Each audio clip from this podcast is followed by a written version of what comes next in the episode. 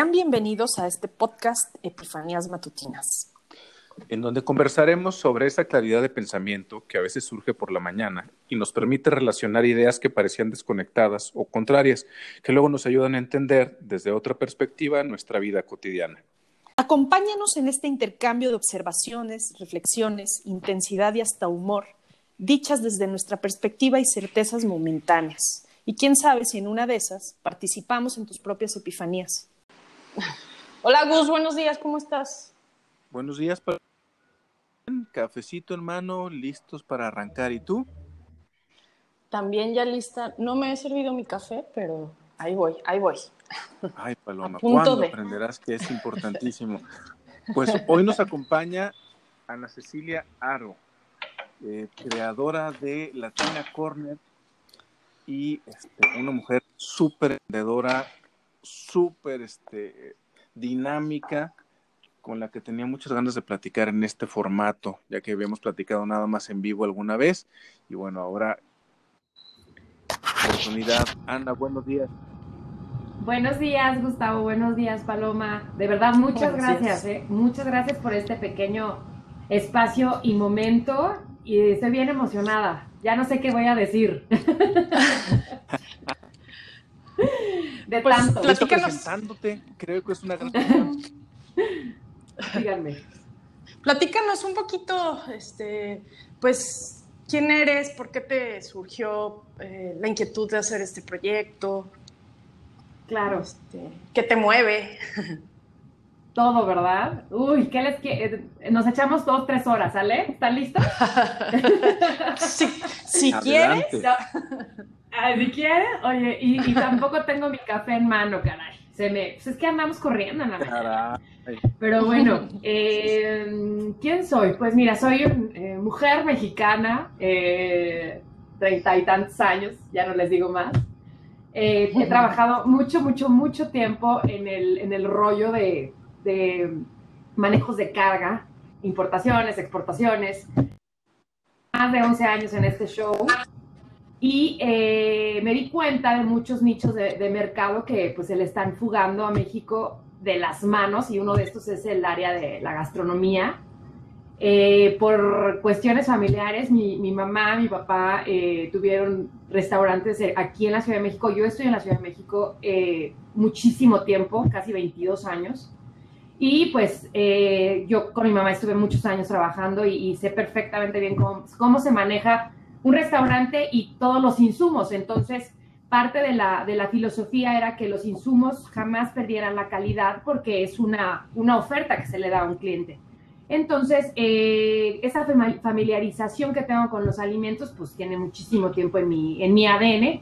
Y eh, por hacer ese el destino, yo llevo dos años, tres años ya, eh, viajando, bueno, este año no, este año ya no contó, es de chocolate, pero viajando a, pues sí, es más, ya ni cumplimos años, ¿no? ¿No lo creen?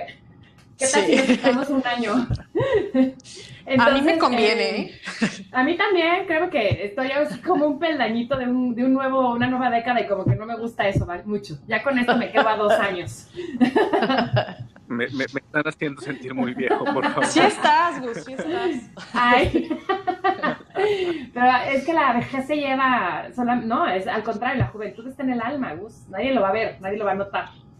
Perfecto. Y bueno, entonces, eh, así lo... Les digo, me, toca mucho ir a, Europa, al norte de Europa en concreto, entonces eh, empecé a ver, me empezaban a preguntar, porque justo lo platicábamos Paloma y yo hace unos minutos, eh, la necesidad de entender México, así de sencillo. Saben mucho, México está por todos lados, pero en sí, ¿qué es? O sea, eh, sabemos que es la cultura, pero tienen muchas, muchas, eh, su geografía es extensísima. platícame, platícame de qué se trata. Entonces a mí me, impactaba mucho eso, que, que realmente estuvieran interesados de quiénes somos. Entonces en esta búsqueda empezó a, surgir de nuevo el tema de, la, de, la, de, la, de los alimentos y empezamos hablando de los restaurantes. Entonces, pues yo súper indignada porque obviamente México no es ni burritos ni nachos, ni mucho menos, eh, o sea, sí, es tequila, pero hay, ah, bueno, yo seguramente ustedes también han visto en el extranjero tequilas que ni siquiera sabemos de dónde vienen. ¿no? Entonces, muchas contradicciones de ese estilo.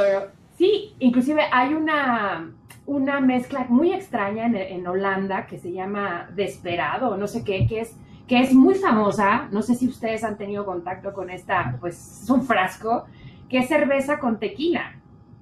Y la gente lo ama. Y yo así, mm, sí, bueno, yo en lo personal nunca he hecho esta mezcla. Y, bueno, empezamos con esas, esas, esas diferencias y, empezábamos a platicar mucho. Y les cuento por el área que, que, nosotros manejamos aquí en, en donde, en, la empresa en la que estoy también, que empezamos a desarrollar todo lo que era el área de frescos y por eso tenemos contacto con los alimentos en Europa llevarlos a Europa es complicado, entonces nos hemos vuelto eh, bastante eh, especialistas en la materia y de ahí deriva todo este, esta, esta derrama de información que a mí me llega sobre, bueno, qué es México en el tema gastronómico. Empiezo a contactar gente en México eh, y curiosamente todas han sido mujeres. No, e, es una asociación increíble de nosotras con el ADN de la cocina. Yo creo que no hay mujer en esta tierra que no, ni, siquiera yo que me da miedo que se me queme el agua, seguramente algo sabré hacer bien, ¿no? Entonces empiezo, la primera persona que contacto es a Fabiola Ramos, ella es también otra emprendedorcísima brutal, ella también está en el área de Jalisco, vive en Guadalajara, y se encarga de, ha hecho muchos experimentos por revivir el maíz eh, eh, orgánico ancestral mexicano, que no es el que conocemos, el amarillito bonito. Em, hace poco fuimos a visitarla y me quedé impactada con, sus, muestras de, o sea, quitarte lo ignorante, ¿no? Entonces, eh, tiene, tiene muchísimas tierras sembradas con esto, con muchos experimentos, con, de verdad lo ha sembrado con el dolor de su, de su espalda y eso me parece perfecto porque ella ha entendido muchísimo cómo funciona la, la, sinergia del maíz para nosotros y sobre todo instruirnos, que es, la base del alimento mexicano. Entonces empezamos haciendo pruebas de envíos de sus productos a, Europa y ahí es donde em, empezamos a ver que tenemos una oportunidad de, mostrar este México real en los alimentos fuera de México. Ok, Ana, ¿y cómo, envías todo esto a, a Europa? ¿Son contenedores completos de tortillas, este, ¿cómo estás trabajando con esa parte para hacerle llegar a la gente este maíz originario, por ejemplo, de Jica, que, tengo entendido que es la, marca de Fabiola, y que eh, que a final de cuentas pues llega este, con otros colores, con otras texturas y otros sabores, ¿no? Este, quienes hemos tenido la oportunidad de probar sus productos, sabemos que está delicioso. Esto no es patrocinado. es, Pero es así de vivencia personal. Es una vivencia totalmente personal. Pero cuéntame, cuéntanos cómo, cómo empaquetas esto, si lo empaquetas o, o cómo, cómo se le hace llegar a la gente. El producto y la información. El producto y la información. Bueno, eh, para esto tenemos, eh, eh, tuvimos que sentarnos a, hacer una planeación. De hecho, seguimos, seguimos haciendo las planeaciones porque es un proyecto muy ambicioso, solamente con ella. O sea, ahorita les cuento muy bien cómo está el, todo el teje y maneje de la llevadera y traidera de cosas. pero bueno, ella es prácticamente ama y señora de su marca. Me encanta cómo la maneja. Le pone mucho, mucho empeño desde cómo el empaque para que llegue, para que o sea, llegue con, con la mejor, con la óptima condición a destino. Mi, eh, empiezo a trabajar con ella llevándola efectivamente en contenedores eh, y vía aérea. Eh, se hicieron muchas pruebas aceptadísimas, tanto en Francia como en Holanda y el problema fue que pues se nos atravesó el señor COVID y pues como a todos, yo creo que hay muchísimos, muchísimos que, les pasó lo mismo y pues nos quedamos un poquito en el tintero. Y es ahí cuando eh, pensamos en una opción un poco más eh, viable, que después también nos truncó un poquito el COVID, pero que estamos reviviéndola muy bien, que es mandarlo todo en un contenedor, pero contenedor pequeñito, que se llama caja. Es una simple caja donde nosotros metemos de 8 a 10 artículos. Los artículos han sido seleccionados previamente. Jorge eh, Rodríguez Reina, el, tú también lo conoces, Gus. Es, este, exactamente. Eh, eh, lo chistoso es que al final de cuentas, no te puedes portar mal porque estamos en el mismo gremio, ¿no? Nadie puede, no te puede, no puedes hacer cosas malas porque alguien va a saber de ti. Entonces, sí, efectivamente, Jorge lo conoces. Él es eh, precursor del proyecto de Latina Corner en el sentido de ayudarnos a visualizar esta caja, conceptuarla, buscar los, los productores óptimos y empezar a desarrollarlo. Entonces, ¿qué pasó? Esto nos dio una poquita, poquita, eh, por decirlo, oxígeno para que los productos se siguieran moviendo, aunque fuese en un modo un poco más lento que a gran escala. Pero también nos permitió entender muchas cosas de la, de la cadena de suministro a nivel productor y a nivel entrega a un cliente final. Y todos los, los productores ahorita estamos, están colaborando con nosotros para que haya otras versiones de cajas, porque la idea es ir cambiando la temática por temporada, porque no podemos siempre estar llegar, la misma idea. Ok, no solo me van a llegar este, tortillas este, y totopos, me van a llegar más cosas. Estamos incluyendo, eh, mira, eh, nuestro pool es el siguiente, es, eh, estamos trabajando con unas productoras que se llama Ruta de la Sal, aparte te digo, es increíble, casi todas son mujeres, Ruta de la Sal, son dos chicas, eh, también súper emprendedoras, súper buenasas. Estamos incluyendo una sal negra. Todo esto fue curado previamente por Jorge a nivel todo. Lo probó, lo desarrolló en todo tipo de proteína porque teníamos que eh, tropicalizar, no nada más México, hay que tropicalizar a donde nos manden la, el pedido o, esta, esta manera de, de, sacar los productos de México. Entonces, hicimos como, como una neutralización de los productos. Entonces, es una sal negra deliciosa, ultra natural. Ellas, ellas están en el estado de Veracruz, pero este, todo se gestiona en la Ciudad de México. Entonces, pues para nosotros todavía más sencillo. Todos los productos JICA, eh, al momento no estamos mandando las tortillas porque estas necesitan un refrigerado especial, y oh. estamos un poquito acotados a los tiempos. Si nosotros logramos, bueno, si el mundo logra otra vez engranar en, nuestros couriers de envío, o sea, sé, DHL, todos estos paqueterías que conocemos a nivel comercial, pueden volver a engranar a, los overnight famosos de 24 horas, 36 horas, podemos llegar a mandar las tortillas. Eso sería, y, y créeme que eso sería un boom para Jica, porque realmente ese es su producto estrella y es un producto delicioso, sano, íntegro, absoluto. Entonces, Jica, enviamos todos los productos excepto la, tortilla y em, estamos enviando amaranto. El amaranto ya es una producción propia de Latina Corner. Es un convenio que tenemos con productores en Xochimilco. De hecho, son dos chicas también. Mm. Entonces, eh, sí, fíjate que normalmente eh, está pasando un fenómeno muy padre. Hago un pequeño paréntesis proyectos que quedaron en el tintero de familia, del abuelo, del bisabuelo, gente joven lo está retomando. Entonces también es padrísimo porque eh, eh, tienen un know-how ya muy, muy, muy contemporáneo. Entonces podemos hacer una sinergia muy pronta sobre pedidos, sobre entendernos en, porque hay productores un poco más reservados en ese sentido y sí cuesta un poquito más de trabajo. Entonces, eh, bueno, les contaba, eh, vienen los productos, eh, el, amaranto, viene cacao, cacao que viene con una terminación, es la licha, es, Marcos es un increíble emprendedor también, retomando un proyecto familiar chiapaneco. Ese, ese, es todo un tema, ¿verdad, Gustavo? El cacao. Yo creo que nos llevamos otra, otra, otro tema, otro día completito. Yo, creo que con el cacao hablaremos también con el productor en conjunto porque precisamente este, una de las cosas que a mí se me hacen muy, muy bonitas de este proyecto es que no nada más Latina Corner es un intermediario, no nada más es un comercializador, es un integrador de productores. Yo, yo quiero hacer énfasis en eso, ¿no? Entiendo que gran parte del corazón tiene que ver con esta recuperación de, de productos como el cacao, y, oficios este, familiares que repercuten en un bienestar no nada más de la familia que, que, lo hace, sino de las familias asociadas a, la cosecha, al empaque. O sea, son proyectos que están integrando y que, están buscando y ya generando impacto en, comunidades bien concretas, ¿no? Claro. Oye, Ana. Tratarlos como lo que son. Dime. ¿Y cómo llevan esa, esa comunicación hacia afuera, o sea, cómo es que le platican a, los consumidores todos estos procesos, quién es la gente que, que los hace, qué significa el cacao, la tortilla, todo esto. Porque platicabas, ¿no? que también es un poco educar cómo se utiliza y de dónde viene. Entonces, ¿cómo le hacen?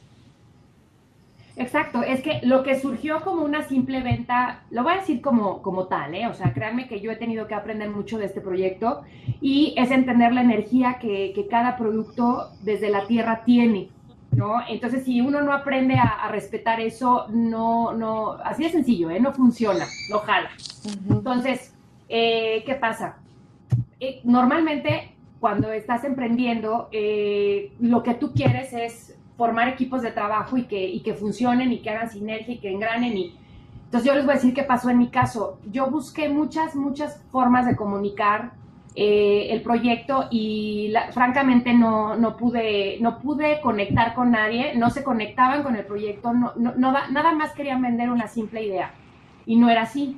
Latina Corner me ha enseñado que no nada más era un e-commerce a desarrollar, sino que se volvió una temática completa, un concepto, un tema, un, asunto de educar, reeducarnos, eh, incluirnos, incluir, ¿qué les puedo decir? Horas y horas de, palabras que, que, nos pueden descifrar qué es la vida correr. Entonces, tomé una decisión un poco drástica porque yo no sabía absolutamente nada de lo que era el tema digital y eh, de la mano de, una, de una persona que, trabajaba en una agencia de medios digitales que tiene mucha experiencia en revista, en comunicar, pues me la jalé.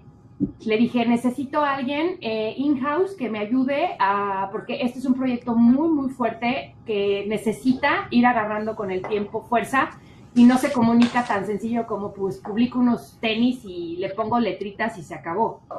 Entonces, eh, cuando normalmente no encuentro algo que llegue, no, no quiero sonar así como, no, no es, no es soberbia, pero cuando no encuentras, estoy en ese núcleo de los que no encuentran algo lo hacen, entonces pues me aventé a hacer una pequeña agencia digital que buscara otros clientes para que sobreviviéramos y que me diera servicio a mí misma porque tengo la libertad y la seguridad de que están aquí cruzando la puerta y cualquier cosa que no nos guste, bájalo, súbelo, ponle, agrégale, ¿no? Entonces, eh, así es como surge eh, Destino, es una agencia digital que tenemos al paralelo y ellos son los que nos aportan todas las ideas día con día para que podamos comunicar. Es un reto porque hay que hacerlo en varios idiomas, eh, hay que hacerlo en varias plataformas y sobre todo estar midiendo siempre cuál es la plataforma óptima. la forma más óptima que encontramos, por decirlo así, de comunicarlo era muy, muy simple vámonos a la simpleza del producto, vámonos a la simpleza de lo que hace para ti, lo que hace para tu cuerpo y vámonos a la base que es parte de la alimentación cotidiana del mexicano y que necesitamos que resurja y que necesitamos que sea evaluada y necesitamos que sea humanizada y que tenga una experiencia de compra de la misma manera. Entonces, esa es la manera como la que hemos estado tratando de comunicar y muchos proyectos se quedaron, como les digo, en el tintero por el tema que estamos viviendo ahorita pero tenemos, eh, tenemos la idea de que hasta los compradores vinieran a visitar las fincas. O sea, es un proyectazo que se puede hacer tan grande como queramos. Y la comunicación es básicamente cuando les llega el producto, tenemos ya ahorita muchos testimoniales que vamos a empezar a subir. Eh, o sea, cuando les vemos la cara de cuando les llega, ¿no? Tenemos franceses, holandeses, españoles, mismos paisanos mexicanos, eh, y se quedan impactados con lo, que, con lo que les llega porque realmente, realmente hemos perdido esa sensibilidad de saber qué es lo realmente mexicano.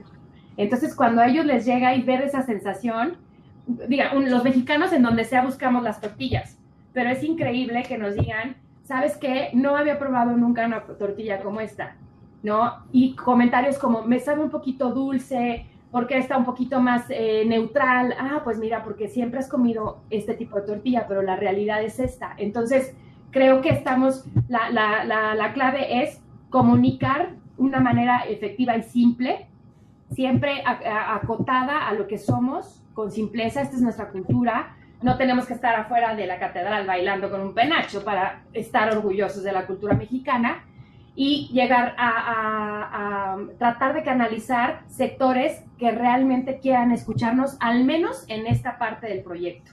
Sabemos que no podemos abarcar todo. Ok. ¿Y, y cómo, cómo es para ti ver esto? Que haya no solo el mexicano que vive fuera del país, sino extranjeros que se maravillan con lo que produce nuestra tierra, con lo que produce la gente de aquí. Ay, pues qué te digo, es un orgullo enorme es un orgullo enorme porque eh, la única manera de trascender como eh, en este momento como mexicano es eh, dejando huella. Entonces estamos nosotros seguros como equipo que esto va a dejar huella porque porque estamos haciendo nuestra propia definición de muchas cosas. la primera es de un comercio justo. yo soy muy rebelde, entonces hay cosas que siempre he ido en contra y el comercio justo a mí, a mí y a mi socia no nos quedaba muy claro. Entonces eh, decidimos hacer un lenguaje propio. Entonces cuando este lenguaje se traduce en un, en un producto que puedes, eh, que es tangible y que lo puedes enviar y que ves esa expresión, pues es súper, es muchísima gratitud, ¿no? Es, es mucho confort, eh, que sea, que, que sea, que se, con, que se comuniquen entre un, individual a un restaurantero. Les voy a contar algo que nos pasó padrísimo. Hay un restaurantero en Francia, vietnamita, que tiene un restaurante mexicano. Imagínense eso. ok. y entonces, un vietnamí francés que tiene un restaurante mexicano. Y eh, nos contactó, nos contactó porque él está muy interesado en simplemente cuatro productos, ¿no? Porque dice, yo he leído y sé que esta es la base entonces, la, gente que nos contacta nos deja mucho para, para seguir decidiendo y para seguir transmitiendo y para seguir comunicando. Entonces, cuando sabemos que estamos haciendo bien en cacao, en chile, en maíz y en, y en por ejemplo, cualquier superfood extra o sales, superfood, ¿por qué lo decimos así? Porque por el amaranto o, o, la chía o cosas de ese estilo, sabemos que cuando nos volteamos así a ver, ok, hicimos muy buen trabajo, ¿no? No nos están pidiendo otra cosa más que lo básico. Entonces, con lo básico podemos hacer muchas cosas, muchas, muchas cosas. Y es muy satisfactorio. Ok, ¿cómo llegaste tú eh, a esta epifanía de lo que no existe? Pues lo creo. Mira, este, esta enseñanza se la, se la agradezco infinitamente a mi papá, él siempre me dijo que si no me gustaba lo que estaba viendo, hiciera algo nuevo. Yo mucho tiempo mm. trabajé con ellos, como les decía, y vengo totalmente de un concepto de empresas familiares. Y cuando teníamos discusiones fuertes, él me decía eso, cuando no, si no te gusta, o sea, lo voy a decir tal cual, ¿eh? estamos, estamos en confianza. Ah, si no te gusta lo que, si no te gusta y no estás a gusto, pues la puerta está muy grande, ¿no? Haz tu mundo propio. Entonces, esa, ese encontrón siempre, eh, yo lo tomé de una forma positiva. Claro, me costó mucho trabajo, ¿eh? No crean que hay de la mañana, pero fue una realmente epifanía entender que era un consejo y tomarlo en positivo. Entonces, me dediqué a eso. Me dediqué a hacer que si algo no me gusta, que las cosas se hagan. Yo sé que no soy dueña de la verdad, no lo tengo todo en la mano, pero reúno a la gente que sí, entonces, si algo no puedo encontrar en algún lado al gusto, pues lo hago sin, ningún problema, ¿no? Y básicamente ese es el empuje que me hizo pensar en esto. De esta manera. ahora, y, a lo mejor la pregunta es un poco para las dos, y, perdón si sueno desde la, postura de, mansplaining, porque no puedo dejar de ser hombre, pero ¿creen que esa es una característica del rollo femenino en este momento? ¿Inventar su propio mundo? Yo no creo que sea femenino, ¿eh? Yo creo que es un movimiento mundial. o sea, la gente tiene esa inquietud en general porque pues ya fuimos by the book y no funcionó, entonces pues ahora que sigue, ¿no? Creo que es un momento de transición, no sé tú qué opinas, Ana. Es totalmente un momento de transición, es un antes y un después. Y el que no se suba al barco está fuera. Por eso yo que trabajo y vivo el mundo de la logística todos los días, estoy totalmente segura que este mundo que vivo eh, tiene el tiempo contado. Entonces era la necesidad de seguir haciendo lo mismo con diferentes recursos. Y esta manera del e-commerce que pues también se desató mucho gracias al boom del COVID y de todas estas cosas espantosas que han estado sucediendo, eh, teníamos que subirnos, o sea, teníamos que desarrollar eh, esta nueva modalidad para que México entrara también en el plano, ¿no? También pienso que es mundial. Y, no sé qué opinen, pero también, o sea, sí es mundial, pero también hay un tema de México, como de dándonos cuenta que pues, tenemos muchas cosas que mostrar, tenemos muchas cosas de valor que nunca, o sea, como que siempre habíamos estado con la cabeza agachada. Entonces también creo que hay un movimiento de México este, queriendo darse a conocer, ¿no? Claro, sobre todo es, eh, yo creo que siempre se han hecho, el, trading, el, comercializar en México ha sido siempre, ¿no? Desde tenemos la historia que nos lo cuenta. Pero yo creo que más bien el movimiento ahora es que hagamos las cosas bien y diferente. Porque tenemos que globalizarnos, o sea, encerrarnos sí puede ser, pero no, el mismo mundo y el mismo empuje y el mismo day by day nos va a llevar a globalizar y seguir globalizados y no nos queda de otra más que pues subirnos al barco, ¿no? Abrazar la, situación y salir. y todo esto desde el corazón de, lo que tenemos, ¿no? Como, como es lo que están buscando desde Latina Corner. Eh, maíz, cacao, chía, amaranto, productos que son este nativos, ido adoptando eh, de manera maravillosa, ¿no? Como eh, el café, que, no es nativo de México, pero que obviamente se ha adaptado y al estar en zonas este, indígenas, pues bueno, muchas familias indígenas directamente este, conviven con él desde hace este, muchísimos años, ¿no? Eh, ahora, esto del corazón de México, ¿qué tanto está, y, estos productos mexicanos, qué tanta está la posibilidad de que también se empiece a, a comercializar esto de Latina Corner hacia adentro y no, no, no nada más hacia el extranjero. Ay, pues le diste en el clavo. Claro que sí. Eh, pues mira, la verdad es que hay que moverse para donde se vaya abriendo el camino. Eh, originalmente Latina Corner hablaba un idioma al extranjero y te voy a decir francamente por qué. Porque teníamos la mala idea, y yo principal, eh, de entender que la, los productos que son comercializados en el extranjero después son muy bien recibidos en México. Qué, qué, qué tonta, ¿no? O sea, realmente, por eso les digo que a mí Latina Corner me ha quitado muchas vendas de los ojos, porque hace cuenta que es una tras otra. Y hablar de, de, esto es decir que es totalmente erróneo. Eh, México en el interior tiene mucha oferta y también muchísima demanda. Entonces, eh, estamos en conjunto con, con, los productores que nos estamos agarrando de la mano y otros más que estamos pensando incluir.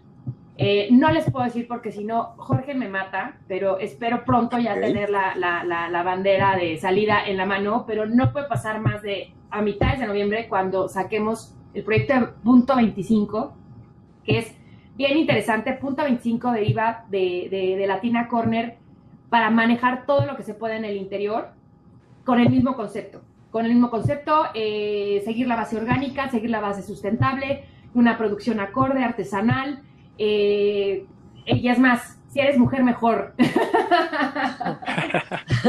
Eh, apoyando a la, era, a, la, a la era que estamos tratando de implementar femenina. Nada, no es cierto, para nada. o sea, esto es trabajo en equipo.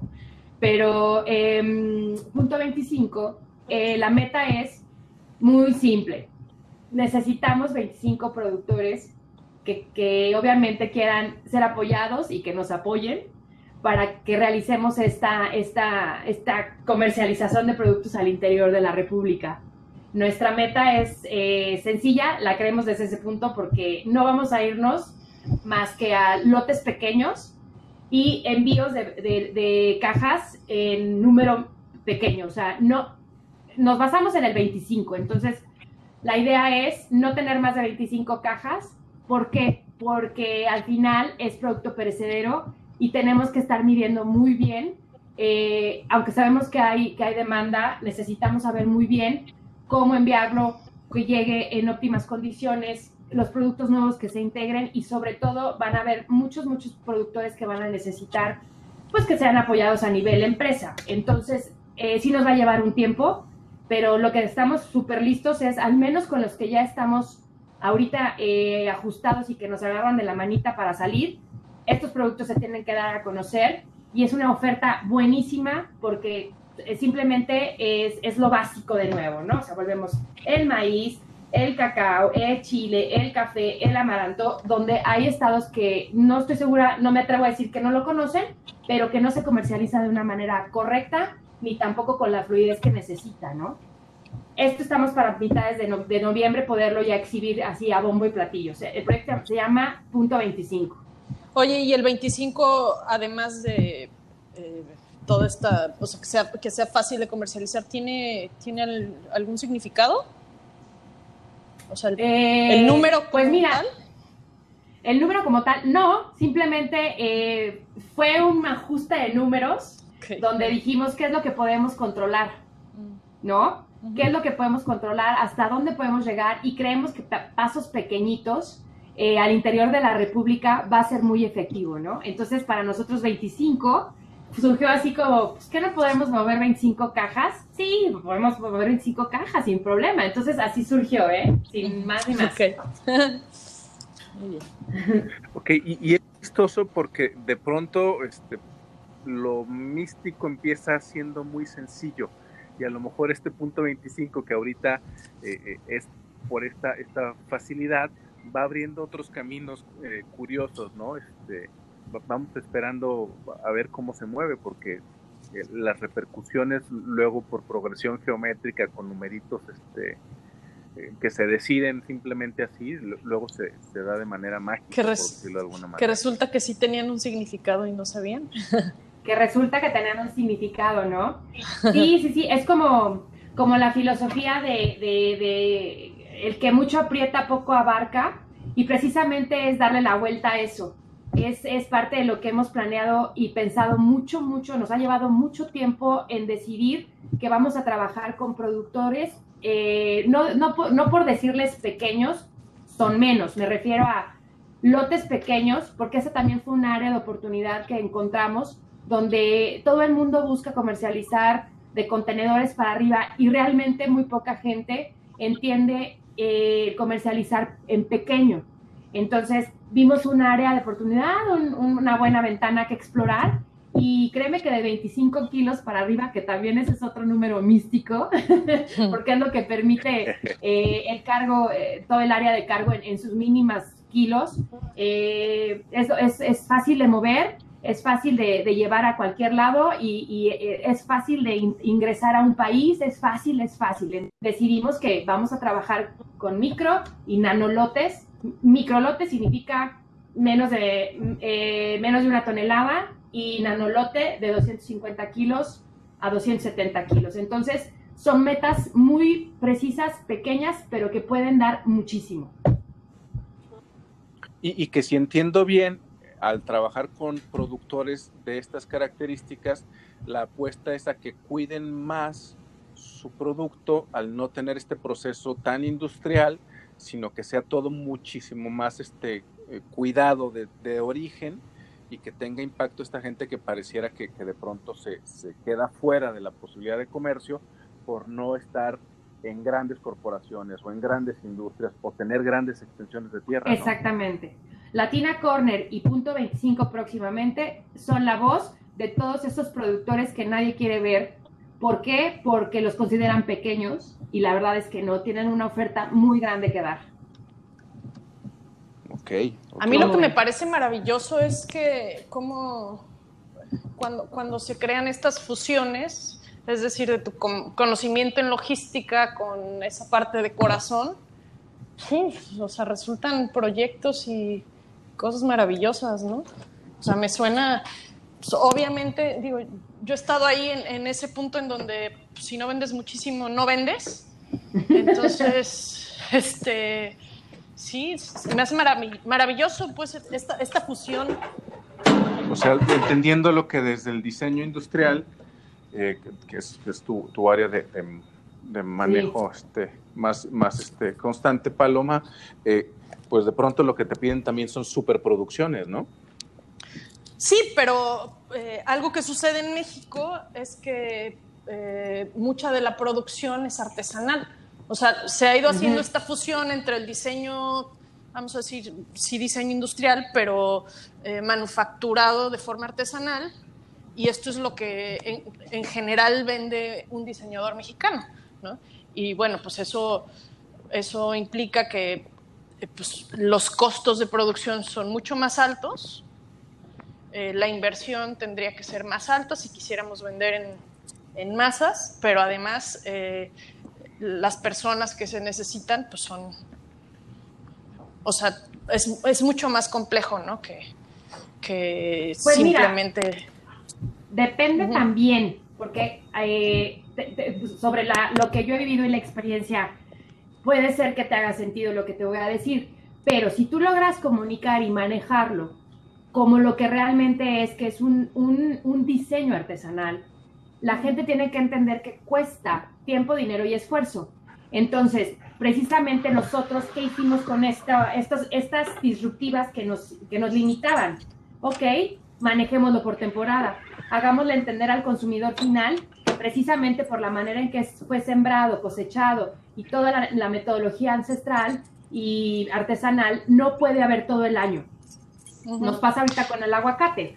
El aguacate, con los productores que trabajamos, son orgánicos, de verdad, ¿eh? Le bailan todas las noches y le cantan a los arbolitos y les ponen música de banda cuando están felices y música de Beethoven para que se inspiren. Entonces es un productor que cuida mucho ese producto. Sabemos perfectamente bien que su temporada es de agosto a noviembre, por decir algo. Y esto es parte de lo que tenemos que comunicar. Y el consumidor dice, wow, o sea, aparte de todo, estoy limitada en tiempo, bueno, entonces sí lo quiero, porque ha de ser una cosa espectacular, ¿no? Y entonces también es un, y sí, es una cosa espectacular, es un producto espectacular. Entonces, y fíjense, fíjense qué bonito. Así para adelante. ¿Eh? ¿Cómo? Les decía que se me hace súper bonito que lo que normalmente se vive como una limitante de pronto sea esto, eh, una oportunidad, ¿no? O sea, solo está este año o esta, esta parte del año, disfrútalo y aprovechalo mientras está, no, no te lamentes porque solo está en una parte. Sí. creo que el mexicano... es una ventajita. Creo que el mexicano está estamos entendiendo esta parte de, pues de alguna manera lo hace exclusivo, ¿no? Lo hace eh, eh, para un mercado, digamos, que busca cosas mucho más, más eh, especiales. Y creo que eso es algo que estamos entendiendo los mexicanos precisamente, que si nuestro trabajo es artesanal, y más no. Lo que pasa es que también uno, uno como mexicano tiene asociado lo artesanal con chafa, ¿no? Entonces hemos, creo que hemos ido entendiendo esa parte que, ajá, que no es cierto, pues. Y, creo que también viene un poco en reconocimiento, ¿no? Exacto. Yo creo que el resultado, o sea, en este caso el trabajo debe ser artesanal, pero el cómo hacerlo no. Ahí sí difiere un poco. Ahí sí debemos de estar absolutamente globalizados, ¿no? O sea, ahí sí entendernos cómo quiere el consumidor las cosas, pero per, se el, resultado sí debe de ser artesanal. Pero eso es lo que me parece maravilloso precisamente, que tú estás haciendo esta fusión entre llevarlo lo especial de México, pero con procesos que son mucho más conocidos, masticados, que tienen que ver con mercados, que tienen que ver con logística, que normalmente un productor no tiene, ¿no? Exactamente. Entonces, y sabes qué, lo que más, lo que más sabemos es que a veces ya no nos da tiempo de que el productor entienda esto. Entonces, si realmente quieres ayudarlo, transmítele lo que se pueda para que él entienda cómo vas a trabajar pero eh, también no, no, mm, jamás vamos a abusar de la situación. O sea, si nosotros, por ejemplo, hemos tenido que eh, tomar la decisión de entrarle al quite, de comprar el lote, lo vamos a hacer, porque sabemos y comprendemos que le va a costar mucho trabajo entender y tiempo eh, meter cuatro administradores, o sea, lo que estamos acostumbrados a, tener una conversación corporativa, no, no lo va a hacer. Entonces, ¿qué hacemos? Te, te agarramos de la mano, tú encárgate de lo que eres bueno, que es hacer el producto, y nosotros nos vamos a encargar de comercializarlo, llevarlo, eh, entregarlo, o sea, esa es parte de que había, sí existían, lo que no existían eran estos cierres de cadena, ¿no? No había como, bueno, ok, pues yo, yo, yo, yo vengo y te digo que, que, que, tu producto está muy bueno y que hay alguien que te lo compra en África. Y hasta ahí quedaba la responsabilidad. Entonces el pobre productor de, ah, pues buenísimo, pero ¿y cómo le hago, no? Precisamente esos, esos gaps, nosotros seguimos tratando de remachar que no sucede en la cadena de suministro para que le demos seguridad a un productor y que, de que el lenguaje que estamos comunicando sea totalmente asertivo y que cuando un consumidor le llegue, pues se quede con la boca abierta porque es realmente lo que vio. No hubo engaño, ¿no? Ok, es aprovechar todo lo que existe de, desde el comercio y unirlo con lo que los productores de pronto no, no podían este, enlazar por esta parte del tamaño, ¿no? Es sumar de a poquito, pero con mucha calidad y asegurarse de que esta experiencia, a lo mejor hasta de mercado, la viva gente este, en el extranjero y pues también en México. Exactamente, ese es nuestro discurso de humanizarlo, o sea, no todo era en gran escala ni, ni teniendo esclavitud, no se puede, ya no es, yo creo que el mundo ya no, ya no lo va a recibir tan bien como antes. ¿No? Ok, ok, se, se trata de, de unir desde esta parte también del comercio, si entiendo bien. Exactamente, exactamente. Fíjense, no sé cómo vamos de tiempo, nos da chance para otra, pequeña. Sí, sí, adelante, échale, échale. Bueno, ayer, por ejemplo, lo que pasa es que, exacto, como tú dices, una puerta va abriendo otra y justo ayer, ayer fue un día epifánico totalmente, nos pasaron muchísimas cosas muy buenas y dentro de esas cosas que nos pasaron es, eh, me, contactó una chica que trabaja con comunidades y, sobre todo eh, eh, al norte de México, que son huicholes. Yo conozco no conozco a 100%, pero tengo un conocimiento amplio de los huicholes porque la zona de donde nosotros somos, que es el norte de Jalisco, colinda con Nayarit, y pues prácticamente somos vecinos, ¿no?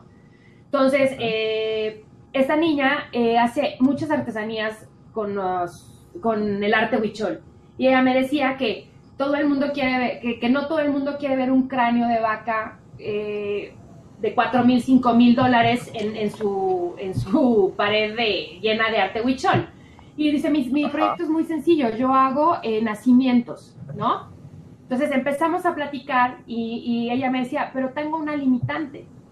Y yo, ok, ¿qué, que te puedo ayudar? Y me decía, muy sencillo, yo, o sea, mi, mi comunidad huichola, tú sabes, son muy espiritual y solamente permiten trabajar a las mujeres cuatro meses al año. ¿Ok? Dice, entonces en cuatro meses yo tengo que levantar, a veces no me, no, con 14 piezas cada uno. Y yo, ¿pero por qué limitante? Pues precisamente por eso, porque si empiezo a exhibirme, quedo mal. Yo, no, no, para nada. Entonces ahí viene de nuevo el discurso, ¿no? Platica bien con tu auditorio, que entienda que sí, efectivamente es un tema artesanal y por supuesto que les tienes que decir que es una comunidad muy restringida y que si les permite trabajar es limitado. Pero por otro lado, tienes que también decir el discurso a la comunidad y al maracame y a todo lo que existe ahí, que pues es una entrada de dinero, ¿no? Que al final de cuentas es un trabajo digno de sus manitas y que va a ser bien remunerado. Entonces dije, volvemos a lo mismo, ¿no? Entramos en ese círculo de nuevo de hablar con uno, hablar con otro y que, lo, y que los tres entendamos, los tres que estamos en el juego, que, es limitado y que solamente se, va a poder de esa manera porque si no rompes lo que estamos hablando, que es la calidad, la artesanía, el trabajo, y la gente lo va a entender. Y creo que... las costumbres. Exactamente. Y quiero decirles que esos nacimientos están preciosos, ¿eh? Por el detalle, la calidad, y son cosas que, que dices, wow, no puede, no, no, no, no voy a encontrar otro lugar, porque aparte es, es algo que tienen los huicholes, no trabajan lo mismo. Y le ponen historia y son cosas hermosas que tenemos, o sea, creo que sí se vale que sepa el mundo de ello, ¿no?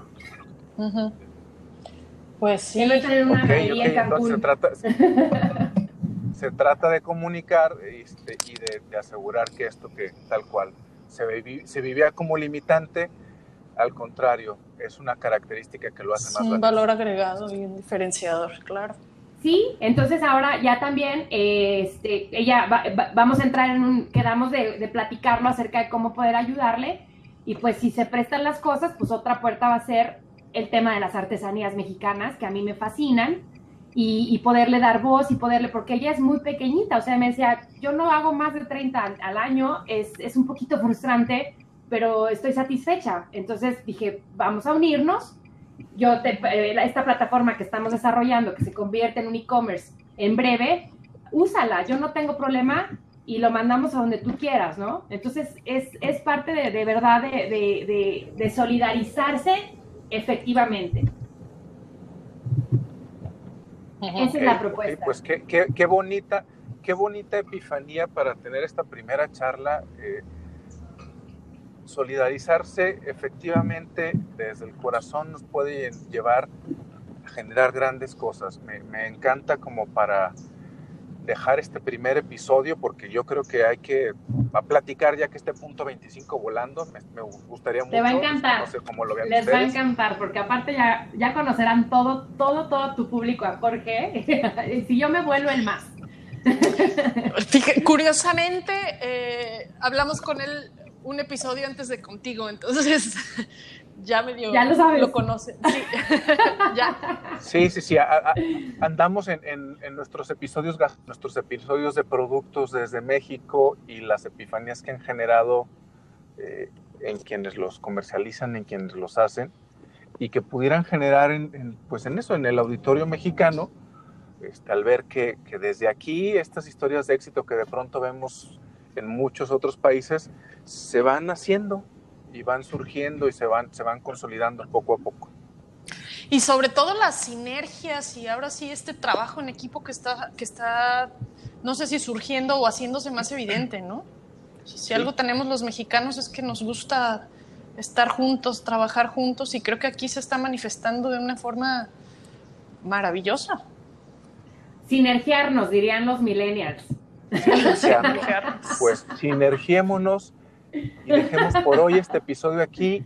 Y ojalá que despertemos alguna epifanía en mucha más gente y que próximamente podamos conversar ya sobre el lanzamiento de este nuevo proyecto y de los futuros. De verdad que muchas gracias a los dos. Espero no haber hablado hasta por los codos, pero es que no puedo hacer otra cosa. Estoy bien emocionada, estamos bien, bien emocionados por lo que está sucediendo, por abrir canales, por abrir otro tipo de un mercado diferente que creo que va a ser muy efectivo y pues obviamente no podemos solos, o sea, necesitamos de todos, de, un Gustavo Lemus, de Paloma Luis, de un Jorge Rodríguez Reina, de, de Marilú, mi socia, de Paulina Cires, aquí todos, todos, todos que estamos en conjunto, somos un chorro de gente detrás de cámaras y, bien agradecidos por estos pequeños espacios que son enormes. Pues muchas gracias, Muchísimas gracias. gracias. No, al contrario. Aquí estoy para lo que necesiten, platiquemos.